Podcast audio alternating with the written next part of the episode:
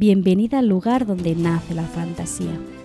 Adelante, no te quedes en la puerta, entra y siéntate. Hoy vamos a hablar del mito de Apolo y sus amantes más famosos.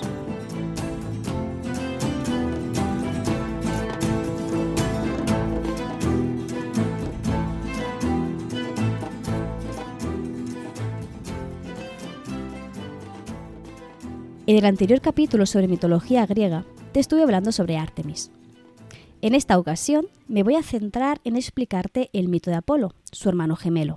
Tenía intención de recoger en este capítulo todas sus historias más importantes, pero tengo que ser sincera, no me he visto capaz. Es un personaje que va a ser muy importante tanto en Grecia como en Roma y aparece en una cantidad enorme de historias. Por eso he querido dividir el personaje de Apolo en dos partes. Y para hacerlo he sido un criterio muy simple, que la primera va a ser esta, que va a ser esta en concreto, en el que te voy a explicar su figura, quién fue Apolo, cómo era entendido Apolo, cómo se le adoraba, y sus cuatro amantes más famosos. En el siguiente capítulo te hablaré en concreto de dos de sus hijos. Y será en el siguiente capítulo en el que te explicaré por qué Apolo también está relacionado con la curación y con la sanación. Aquí vamos a hablar del resto de sus facetas. Verás que el capítulo está dividido en tres grandes partes. La primera va a ser lo que siempre hago cuando presento a un dios del panteón griego, que es hablarte de quién es. En este caso en concreto voy a decirte los roles que tenía, que verás que no son pocos, y algunos de los nombres que recibe. Más adelante te voy a hablar sobre un espacio muy importante del, que de hecho ya te he hablado mucho, que es el oráculo de Delfos y la, y la isla sagrada de Delos, que no es el mismo. Y ya para acabarte, eh, hablaré, te explicaré los mitos relacionados con cuatro de sus amantes más eh, famosas. Cuatro no, perdón. Al final te he añadido uno más, así que serán cinco amantes de Apolo.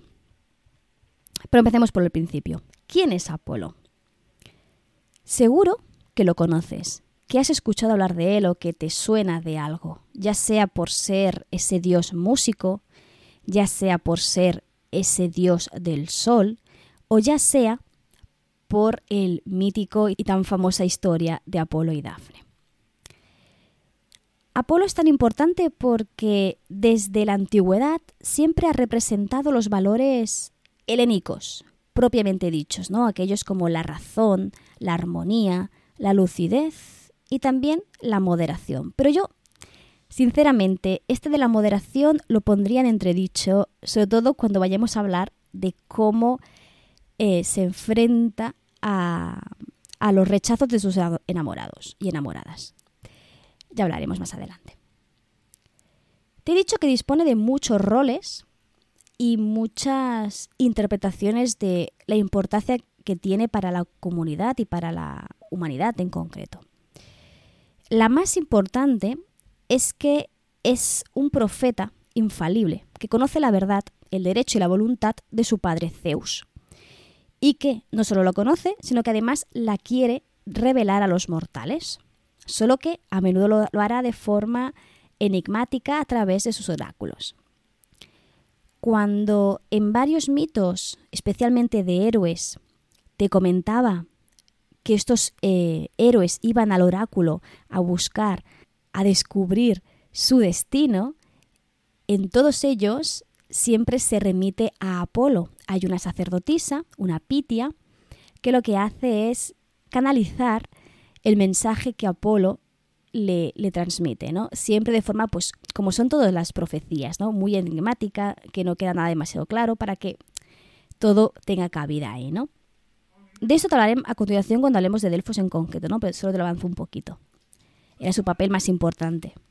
Porque, eh, como te he dicho varias ocasiones, eh, era muy habitual recurrir a los oráculos para descubrir el destino de los jóvenes, especialmente, obviamente, los ricos, ¿no? Normalmente los, los reyes siempre buscaban en las estrellas el destino de sus hijos. ¿Qué más? También es un dios de purificación y, curación. Pero, aunque suene paradójico, también es un dios arquero que al igual que su hermana Artemis, dispara desde lejos e, e, inflige plagas y muerte con sus flechas. Por tanto, vemos que cura y sana, pero al mismo tiempo te puede destruir de la forma más vil y más cruel. En este sentido, va a ser muy parecido a Artemis en la defensa de las personas de su entorno, especialmente a la familia. Cuando te hablé de Artemis te conté que ella participaba de varias venganzas donde Apolo también formará parte de estas, ¿vale? No te voy a volver a explicar porque ya te lo comenté en el capítulo anterior.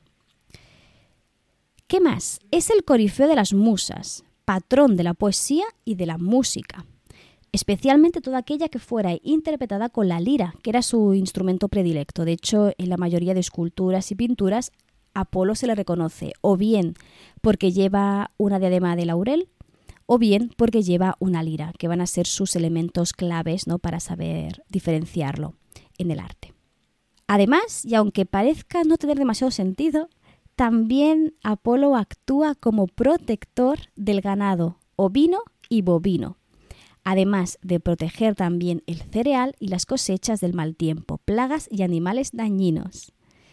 Es muy curioso porque Apolo realmente no está relacionado propiamente dicho con la vegetación o con la agricultura, como sí lo está, por ejemplo, Demeter, pero en ciertas zonas se le daba este, esta capacidad. ¿Cómo era entendido, cómo era descrito y cómo era representado en el arte? Sobre todo el pictórico o en escultura. Apolo no es el dios más hermoso, porque ese es Adonis, pero podríamos dejarlo en un segundo puesto sin, sin ningún tipo de problema. Encarna el ideal masculino que ha llegado a su plenitud física, pero que al mismo tiempo también conserva toda su flexibilidad y su vigor de la juventud. Vamos, el hombre ideal y perfecto. Como te he dicho antes, va a ser el portavoz o la imagen de todo lo helénico. Tan importante fue, para que te hagas una idea, que cuando Roma invadió Grecia y se adueñó de sus dioses, si, bueno, ya te lo he dicho varias veces, de hecho, es algo que siempre insisto, ¿no? Los dioses tienen dos nombres, el dios griego y el dios romano. Apolo, no. Apolo fue asimilado y conservó su nombre. Apolo es Apolo en Grecia y es Apolo también en Roma. Es el único dios, o casi el único dios, ah, que tiene este privilegio. Para que te una idea de cuán importante fue. Además del nombre de Apolo, también va a recibir otros tantos. Desde la época de Homero, recibe el nombre de Febo. Este título, este epíteto, se interpreta con frecuencia con el significado de brillante o radiante. Con esta idea de brillo, de luminosidad, se identifica esta deidad con el dios del sol Helios, ya desde el siglo V a.C. Esto es una de esas cosas que nos pasa eh, cuando analizamos la mitología. Hay dioses que, llegado un momento histórico, desaparecen o se ven suplantados por otros. Apolo acaba tomando las riendas del caballo del sol, que durante tantos tiempos fue dominado por Helios.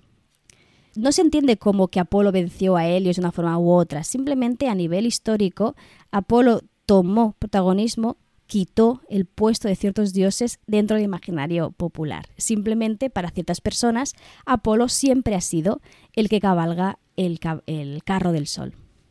Luego, otra de las interpretaciones, otro de los nombres que va a recibir Apolo va a ser el de Licio o Liceo. Que aquí tenemos varios problemas. A ver, eh, en cuanto analizamos un texto antiguo para saber qué es lo que está diciendo, solemos tener muchos problemas de, transcripción. Y no solo de transcripción, sino también de traducción de las palabras. Y este es un caso de ellos. Porque se interpreta de muchas formas. Por un lado, licio o liceo puede significar delicia, también puede significar dios del lobo o dios de la luz. Esta segunda versión, la del dios del lobo, hace referencia a las actividades del dios protegiendo al ganado de los lobos, lo que te comentaba antes de que protegía eh, el ganado y los cultivos. Viene un poco por ahí, ¿no? Significaría el dios de los lobos en el sentido de que los ahuyenta. a pesar de que el tercero nos podría parecer el más afín, sobre todo después de explicarte que suplantó, más o menos, ¿no? El puesto de Helios, en realidad la mayoría de estudiosos sobre el tema apuestan por la primera interpretación de Licia. ¿Por qué? Porque Apolo tiene mucha y muy complejas relaciones con Asia Menor, especialmente la nombrada Licia. Tiene muchos santuarios, además de que tiene mucho contacto con personajes mitológicos de allí de Licia. Y en varios textos antiguos ya aparece mencionado que los mm, de Licia ya lo adoran o ya le, le, rezan. Como te he dicho, va a ser un dios que se va a extender por muchas comunidades, tanto la, la nuestra propia como también la Asia Menor. Esta sería un poquito la presentación inicial de Apolo. En realidad, yo te estoy dando pinceladas, ideas muy generales para que entiendas un poco por dónde se va a mover Apolo. En general, se le representa actualmente como en positivo, pero fue un dios que cometió cosas horribles, sinceramente. A nivel de su hermana, ¿vale? Artemis se la ve como una diosa violenta y agresiva, mientras que Apolo no sé muy bien por qué, ha recibido más el calificativo de calmado, de moderado, cuando si analizas las decisiones que toma y especialmente sus reacciones, mm, a mí esta definición me cojea. Pero bueno, no me adelanto, vamos a empezar explicando el, cómo establece su oráculo de Delfos. Tal y como te conté en el capítulo dedicado a la diosa Artemisa, los hermanos son hijos de Zeus y Leto. Tras ser rechazada, esta última, de muchos lugares debido a los celos de Hera, Leto acabó dando a luz a los gemelos en la isla sagrada de Delos.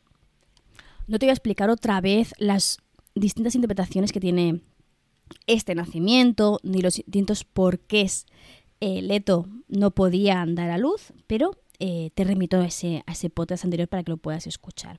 Voy a avanzar porque Apolo tiene mucha, mucha tela que cortar. Lo que sí que tienes que recordar de ese capítulo anterior es que Apolo iba a ser excepcional. Era el hijo de Zeus. Tanto es así que sus aventuras acaban empezando desde muy pronto. De hecho, lo primero que hace, nada, poquito después de nacer, fue establecer su santuario oracular en Delfos. Para entender el poder de este dios, en el himno homérico a Apolo, uno de los textos más antiguos que tenemos que nos habla de esta divinidad, se nos explica que nunca fue amamantado por su madre, sino que lo nutrieron a través del néctar y la ambrosía de Temis. Y se quitó los pañales tan pronto como se los puso. ¿Vale? Si no lo sabes, el néctar y la ambrosía son el alimento y la bebida de los dioses, los que les da fuerza y, lo más importante, inmortalidad. Después de esto, tras afirmar que siempre apreciaría la lira y que anunciaría la voluntad infalible de su padre a los mortales, que es lo que ya te he comentado de sus dos roles más importantes, emprende un viaje en busca de un lugar para su oráculo. Y, de hecho, lleva a cabo un largo viaje, tras haber recorrido gran parte de la Grecia septentrional y central, se detuvo en un antiguo lugar junto a la fuente de Telfusa, en el oeste de Beocia. Pero Telfusa, que es la ninfa de la fuente, ¿vale? Recuerda que aquí los ríos tienen su propio dios, divinidad, o en este caso ninfa, que tiene el mismo nombre tanto la divinidad como la fuente en este caso, ¿vale? El caso es que esta ninfa se resistía a compartir el lugar con una divinidad que la eclipsaría, y le animó a seguir hasta el monte Parnaso con la excusa de que si se queda junto a ella, el ruido de los caballos y mulas que bebían en las fuentes lo molestarían constantemente. Así que eh, Apolo en ese sentido se dejó engañar y a pesar de que descubrió que su enclave bajo el monte Parnaso era ideal, se dio cuenta muy rápidamente del engaño de Telfusa porque este territorio tenía un guardián un dragón, el gran pitón o la gran pitón, depende de la versión es hembra o es macho. Apolo consigue matarlo, pero luego va a volver junto a la diosa para ajustar cuentas con ella. Esto es algo que, va a tener común con su hermana. Apolo ya te he dicho que va a ser una entidad de venganza terriblemente justa en este sentido, ¿no? ¿Qué es lo que hace? Lo primero que hace es castigarla escondiendo sus arroyos bajo un acantilado para que no pudiera estar tan a la vista y no pudiera ser adorada como lo era hasta ahora. Y por si acaso, también subordinó el culto de la, ninfa al, al suyo propio, pues levanta un altar a sí mismo en una arboleda muy cercana. Allí fue venerado desde ese momento como Apolo Telfousios, quitando ¿no? la importancia, la relevancia a la pobre ninfa del lugar. Sin embargo, existen varias versiones sobre cómo dio muerte a la pitón. Si lo recuerdas, en el capítulo anterior ya te conté que una de las versiones sobre el nacimiento de ambos explica cómo Pitón, que también poseía poderes proféticos, quería evitar su nacimiento porque sabía que lo acabaría matando. Tras nacer, y aún en brazos de su madre, se dirigieron al monte Parnaso para darle muerte. Depende de la versión, lo hará solo o junto a su hermana. Pero este mito no queda aquí. Aún falta abastecer su santuario de sacerdotes. Mientras pensaba en este asunto, vio pasar un barco prominente de Creta en dirección a Pilos y lo interceptó. En plena mar y subió a la cubierta en forma de delfín. Y aquí voy a hacer un apunte. Decían las fuentes terrorífico delfín. Yo no sé hasta qué punto un delfín puede ser terrorífico, pero el caso es que adoptó esta forma más para imponer miedo a los tripulantes y manipularlos para que hicieran lo que él quisiera que, por la belleza ¿no? de este animal. En esta forma, hizo que el barco fuera empujado al Golfo de Corinto. Una vez en la costa cercana a Delfos, se manifestó en su propia forma y ordenó a los cretenses establecer un culto dedicado a él y acompañarlo hasta Delfos, donde ellos y sus descendientes le servirían como guardianes de su templo. No voy a valorar el concepto este de secuestrar un barco para hacerlos eh, ser servidores de, de, su propio culto, ¿no? Pero bueno, lo que decía, ¿no? De la moderación de, de Apolo se puede entender de formas muy diversas. Otra interpretación sobre el establecimiento para el santuario y oráculo de Apolo es que fue realmente un traspaso de poder. Según algunas versiones, la dueña del templo de Parnaso era Gea, la diosa madre, la primera divinidad, o una de las primeras al menos. El autor Esquilo nos explica un pacífico traspaso de poder en el que Gea lo transfiere a su hija Temis, esta a la abuela de Apolo, que se llamaba Febe, y esta a su vez al propio Apolo. Puesto que el oráculo se presenta como propiedad de la tierra de Gea y las serpientes son criaturas cetónicas, podemos asociar la muerte del dragón como la toma de poder sobre el santuario, de forma muy simbólica. Como siempre digo, en, mitología siempre tenemos más de una versión de los hechos, o más que de los hechos, de la, del mito, y dependerá un poco del momento histórico y del lugar cuál de ellas va a ser la predominante. Sea de esta forma de viaje casi iniciático del personaje, sea como una herencia familiar, Apolo siempre acaba siendo el dueño de Delfos y acaba siendo siempre quien mata a Pitón. Antes de avanzar en la historia mítica de Apolo, que sé la chicha, ¿no? Lo que te gusta a ti sus amantes, yo sé que vienes principalmente por eso, me gustaría hablarte un poco de dos elementos muy importantes dentro del santuario de Delfos, para que también entiendas un poco cómo funcionaba esto de ir al oráculo a buscar tu destino. Para ello te voy a hablar de dos elementos fundamentales. Por un lado, el ónfalo y por otro lado, el trípode. ¿Qué es el ónfalo? El ónfalo, también llamado piedra ombligo, marcaba el punto medio de la superficie de la Tierra. Era de forma cónica. ¿Vale? Imagínate una forma de campana. Estaba formada como si fuera una antigua colmena y cubierto con cintas de lana. Cintas de lana que están esculpidas en la tierra. Si quieres hacer una idea mejor de cómo es, encontrarás una imagen en mi, en mi página web, ¿vale? La entrada vinculada a este capítulo de podcast.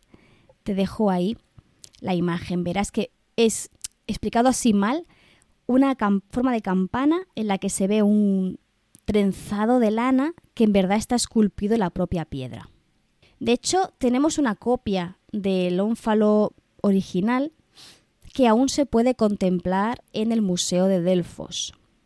Por si tienes previsto viajar, pues que si te vas a pasar por Delfos, esto es una maravilla de ver. Vamos al mito. Se dice que Zeus descubrió la posición central de Delfos, o sea, Zeus, te, lo explico mejor. Zeus lo que hizo fue enviar desde dos lugares totalmente opuestos de la Tierra a dos águilas y esperó a ver cuál era el lugar en el que se encontraba. Y se encontraron precisamente en Delfos. Por lo tanto, se entiende que Delfos es el punto central de la Tierra. De ahí que tenga un poder especial, de ahí que se puedan acceder a la verdad absoluta, ¿no? Porque es como el ombligo del mundo, todo viene a reducirse ahí, no el ombligo de, la propia Gea. En otras versiones, lo que sobrevuela no son las águilas de Zeus, sino que son los cisnes o los cuervos, que son aves propias eh, o relacionadas con Apolo. El otro elemento característico es el trípode, que era técnicamente o prácticamente el asiento en el que se sentaba, valga la redundancia, la sacerdotisa llamada Pitia, que era la encargada de traducir lo que quería hacerle entender Apolo a la persona que venía a preguntar. Esta sacerdotisa, esta Pitia, su trabajo básicamente era sentarse en él mientras pronunciaba estos oráculos en un estado similar al trance. La idea mitológica era que en aquel lugar que estaba construido debajo del templo de Apolo, se creía que en ese lugar en concreto la influencia sagrada del dios podía venir desde las profundidades y entraba en ella cuando se elevaba sobre el nivel del suelo, por eso necesitaba el trípode para sentarse. Algunos autores helénicos más racionales intentaron darle una explicación más racional, valga la redundancia, diciendo que eh, la pitia acababa inducida por ciertos vapores que se escapaban de ciertas grietas. Pero esto todavía no tiene fundamento porque no se encuentra ninguna pista eh, a nivel arqueológico ni geográfico. Esta pitia en concreto siempre era una virgen nacida en Delfos, que entraba al servicio del dios de por vida. Al ser virgen, siempre vestía como una muchacha a pesar de su edad. Los sacerdotes de Apolo, que no la pitia, transformaban sus respuestas en versos antes de que fueran llevados al interrogador. Era un poco como funcionaba. En realidad, la pitia no estaba en, contacto directo con el interrogador, sino que estaba en estado de trance en el que intentaba traducir las señales, las imágenes que le llegaban de lo que ella creía, ¿no? Apolo.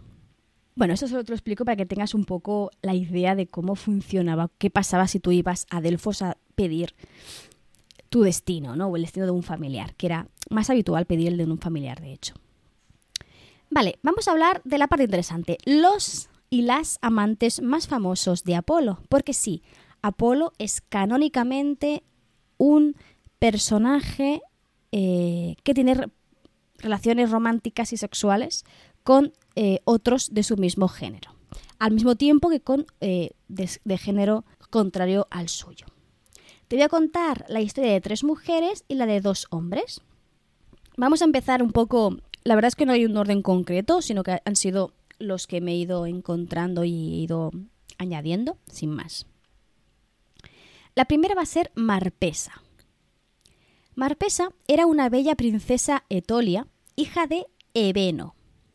Es importante que en esta historia es un poco, es un poco culebrón, así que quédate un poquito con los nombres. Tenemos a Marpesa, princesa, hija de Ebeno, que ella libremente escoge casarse con Idas, un mortal, también príncipe de Etolia, en vez de hacerlo con el propio Apolo. Aquí hay varias interpretaciones. Homero hace referencia brevemente al conflicto entre los dos pretendientes y dice que Idas se atrevió a levantar su arco contra el propio Apolo por el amor que sentía por Marpesa. Aquí Apolo mm, no termina de explicar demasiado bien qué sucede, la consecuencia de levantar el arco frente ¿no? a Apolo, ya sabemos cómo es Apolo y sabemos cómo es su hermana y qué pasas ¿no? si te decides enfrentarte a él, lo que sí que sabemos, según su propia versión, es que Idas de alguna forma venció, porque se nos dice que acaba casado con Marpesa y que le dio una hija, que fue llamada Cleopatra. No es la, la Cleopatra que tú te crees, será la futura esposa de Meleagro, que será un personaje del que ya te hablaré en otra ocasión. La segunda versión, más conocida, explica cómo Ida secuestra a Marpesa de su casa. Y para ello lo que hace es usar caballos muy veloces que le habían sido entregados desde Poseidón, ¿vale? Recuerda que Poseidón es el dios de muchas cosas, pero también el dios de los caballos. Su padre, el padre de Marpesa, Ebeno, emprendió la persecución contra este para recuperar su hija, pero se vio incapaz porque no podía alcanzar unos caballos que eran casi divinos con sus caballos mortales. Por pura desesperación, mata a sus caballos y se acaba hundiendo en el mar, seguramente un poco como castigo del propio Poseidón. Este río en el que se hunde recibe su nombre y desde entonces ya será llamado río Ebeno. Muerto el padre, muerto su suegro, ¿no? Idas continuó su viaje hacia Aren, donde se enfrentó a Apolo. Y aquí sí que encontramos el meollo, aquí sí que se nos explica qué sucede. Cuando el dios intentó llevársela, Idas ese momento en el que levanta el arco y amenaza con atacar a Apolo, pero aparece Zeus, padre de Apolo, e interviene para separar a los rivales. Y hace una cosa muy poco propia de Zeus, la verdad, que es que le pregunta a Marpesa y le permite escoger con quién se quiere ir. ¿Vale? Em, hola, esto es inaudito. O sea, esto me parece muy raro, muy poco propio de Zeus. Yo no sé qué. Zeus aquí se levantó, se, levantó diciendo, hoy voy a respetar a las mujeres. El caso es que eh, Marpesa elige a Idas porque, como ella es mortal y va a envejecer, se piensa que Apolo la va a abandonar, acabar abandonando. Así que decide escoger al mortal frente al inmortal por este motivo. ¿Que no tiene suficiente con dos versiones? Pues hay una tercera, una tercera un poquito más siniestra. Esta tercera versión, Ebeno, ¿vale? Padre de Marpesa, se dedica a obligar a los pretendientes de Marpesa a competir con él en una carrera de carros. Entonces, cuidado con las condiciones que especula. Dice, solo daré a mi hija a quien no, no sea capaz de alcanzar, pero mataré a quien alcance. ¿Vale? Es decir, si yo gano, te mato. Si tú ganas, te llevas a mi hija. Después de haber matado pues, a unos cuantos, muchos pretendientes y clavar sus cabezas en el muro de su casa, que anda que no es siniestro esto, Idas consigue escapar con Marpesa utilizando los caballos de tiro de Poseidón. ¿Vale? A partir de aquí la historia sí que continúa igual, pero tenemos esta versión un poquito más macabra del eh, padre matando pretendientes a diestro y siniestro. Esta sería Marpesa, ¿vale? Te la, te la he dejado aquí porque es una de las pocas mujeres que escogen su marido muy pocas tienen este, este, voy a decir don, no, este privilegio. Vamos a hablar de otra que es Cassandra. Cassandra te la voy a introducir brevemente porque eh, hablaremos de ella cuando te hable de la guerra de Troya que tiene mucha tela que cortar este, este mito y, de hecho no tener suficiente con un solo capítulo, va a ser uno de esos especiales de tres capítulos sobre, yo qué sé, ¿vale? Vamos allá. ¿Quién es Cassandra? empecemos por ahí. Casandra es una de las hijas de Príamo, que fue rey de Troya.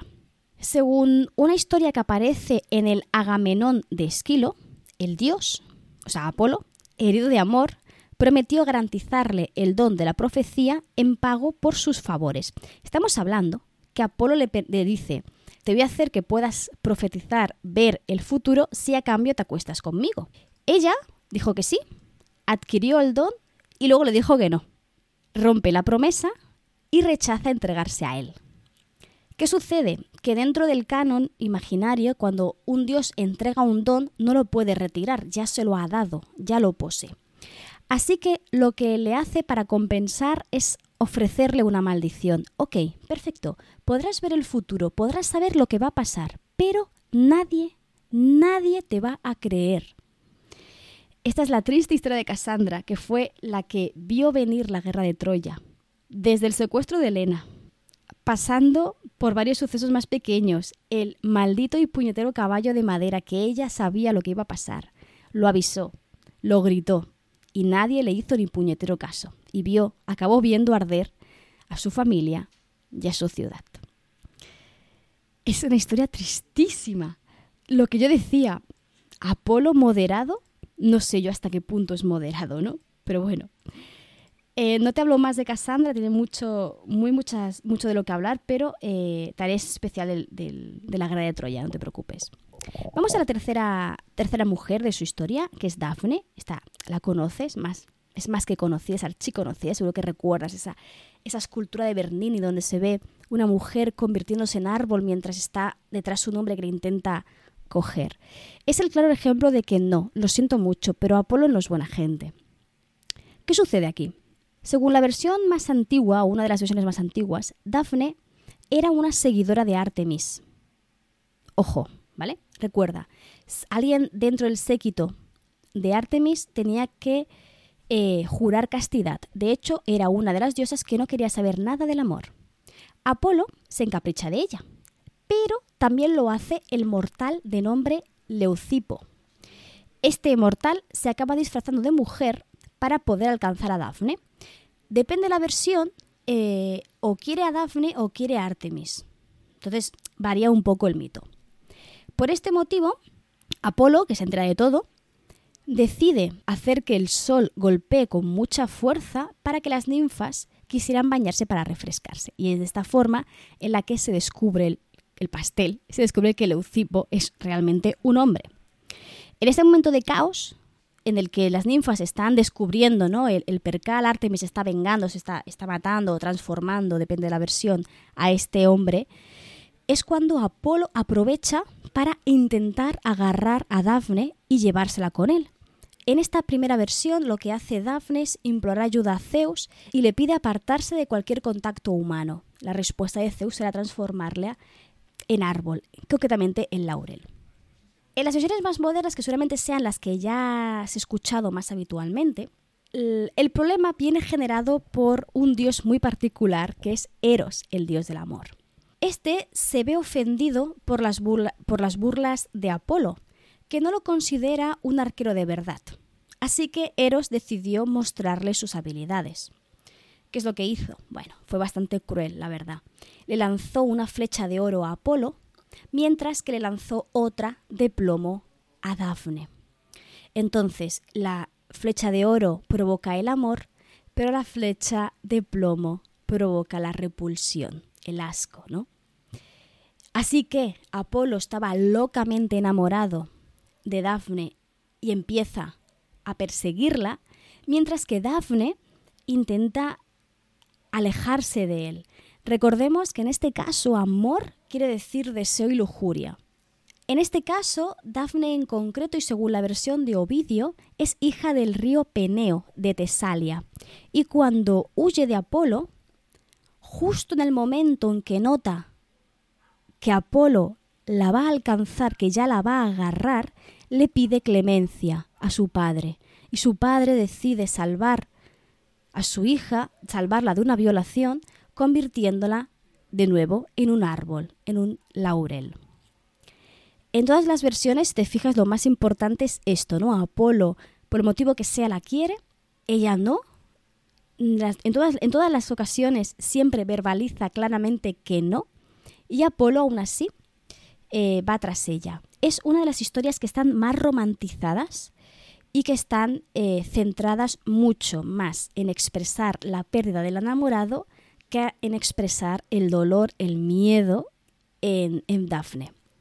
Antes de, de irnos a la interpretación un poco de esta segunda versión, te quiero leer un soneto mucho más moderno, escrito por Garcilaso de la Vega, un autor español, que eh, intenta representar este dolor que te decía de Apolo cuando ve que su enamorada, que el amor de su vida, la persona a la que más quiere, se transforma en árbol y por tanto la va a perder para siempre.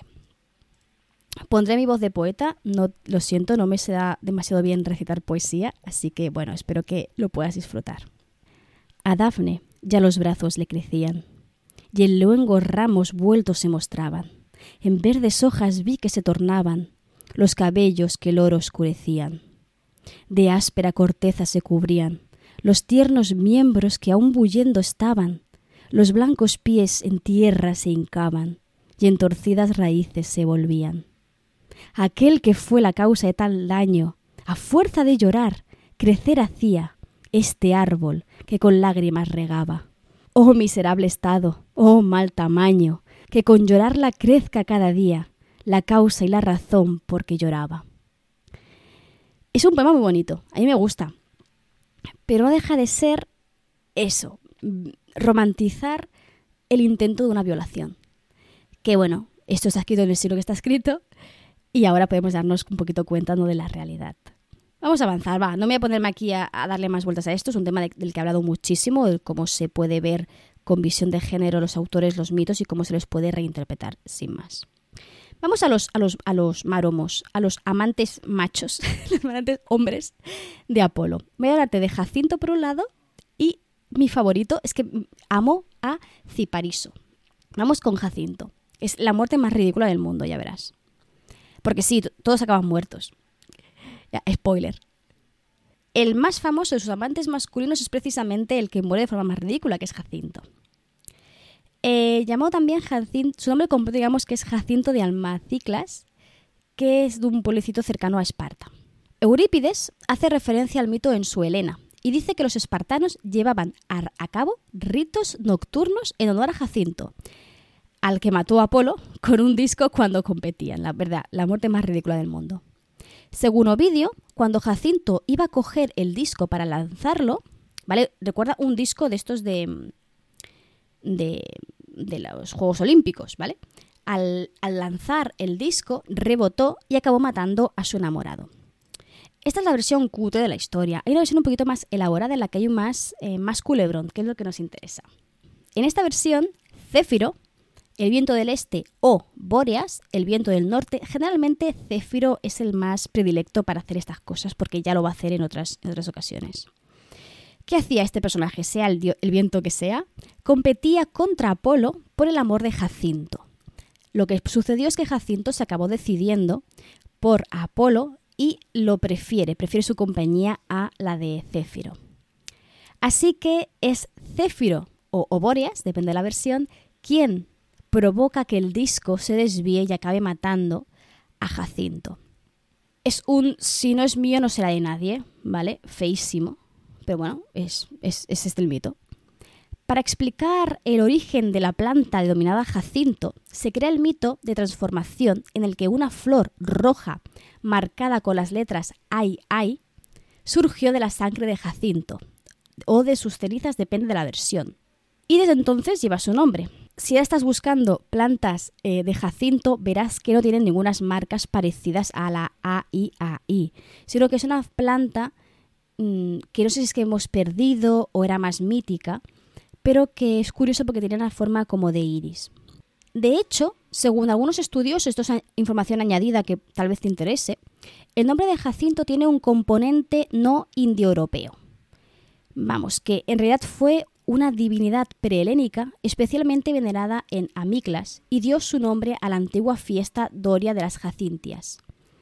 Se discute aún si su mito principal pretendía dar cuenta de su subordinación al culto de Apolo, una forma bastante curiosa de decir, eh, vale, pueblo, pueblo que cree, que cree y venera a Jacinto, que sepáis que estaba enamorado de Apolo, por tanto tenéis que adorar mejor o más a Apolo, ¿no?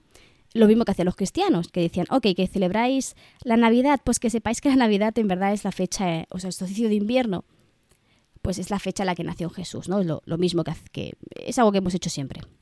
Imponer nuestras creencias a otros diciendo que lo que ellos, ellos veneran ya es lo nuestro, ¿no? En plan, no, si lo que tú veneras ya existe en mi cultura, ¿no? Pues eso, básicamente. Que no sé por qué me enrollo tanto. Vamos a la siguiente, a la siguiente historia. Esta historia también muy particular. Este señor a mí me, me fascina, me parece muy, muy particular. Que es Cipariso. Este joven era uno de sus, los favoritos de Apolo y que acaba convertido en ciprés. Si te fijas, muy parecido a lo, que, a lo que le pasa a Dafne, luego hablaremos al final. En aquel tiempo se explicaba que un venado domesticado vivía en la isla sagrada de Delos. era un animal espléndido que estaba consagrado a las ninfas y que no conocía el miedo.